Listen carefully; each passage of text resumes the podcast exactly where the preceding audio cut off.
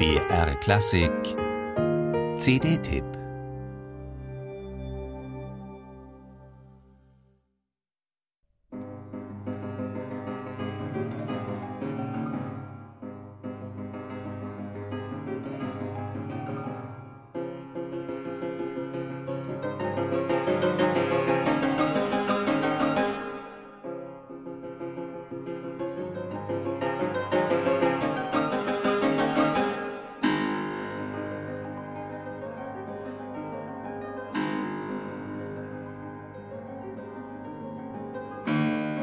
Lieblingsstücke, die man seit Jugendtagen bestens kennt und von denen man auf einmal glaubt, sie völlig neu zu hören, ja teils erst richtig zu verstehen.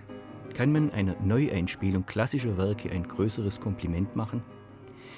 Der Pianist Tobias Koch, ein profunder Kenner historischer Tasteninstrumente, hat den Mikrokosmos der Klavierstücke Ludwig van Beethovens neu aufgenommen, interpretiert auf fünf verschiedenen Instrumenten aus seiner Zeit. Die Bagatellen der Werkreihen 33, 119 und 126 sowie so ziemlich alle anderen Stücke ohne Opuszahl, darunter die vier nur äußerst selten zu hörenden Miniaturen, die im Hess-Verzeichnis aufgeführt sind. Es ist eine Freude, mit welcher Präsenz und Spiellust Koch die teils virtuosen, mit rhythmisch-metrischen Klippen gespickten, teils anmutigen, aber auch rätselhafte Momente ins Licht rückenden Stücke aus Beethovens Experimentierküche lebendig werden lässt. Die Mehrzahl davon ist mit einem Patent Pianoforte aus dem Jahr 1827 aus der Werkstatt von Nanette Streicher und Sohn. Aber jedes Instrument, so wird sinnfällig, verfügt über eine ganz eigene Klangpalette. Und Anschlagskünstler wie Koch wissen bzw. wussten dies auf differenzierteste Weise zu nutzen.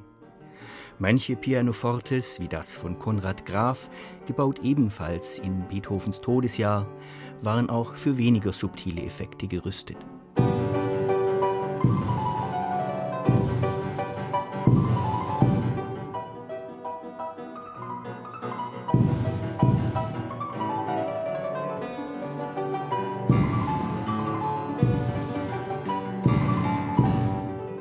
Entfesselte Wut über verlorene Groschen geht, wie man weiß, manchmal einher mit dem Verlust der Kontenance.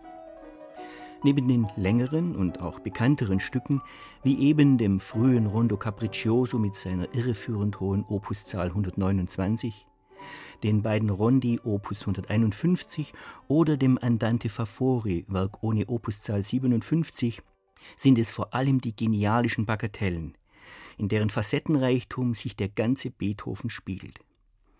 Außer der Musik des Großmeisters stellt das auf drei CDs präsentierte Programm jedoch auch noch fein gewirkte Stücke aus der Feder von Karl Leopold Röllig vor, einem seinerzeit als Glasharmonika-Virtuose bekannten musikalischen Faktotum.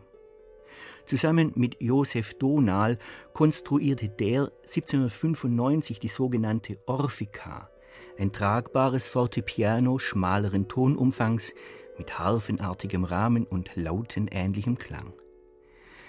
Wer aber das Instrument hört, etwa mit einem Solfeggio aus Rölligs eigenen kleinen und leichten Stücken für eine Hand allein, dem mag es bald scheinen, als werde er betört von einem zarten Echo, wie herübergeweht aus einer verlorenen Zeit.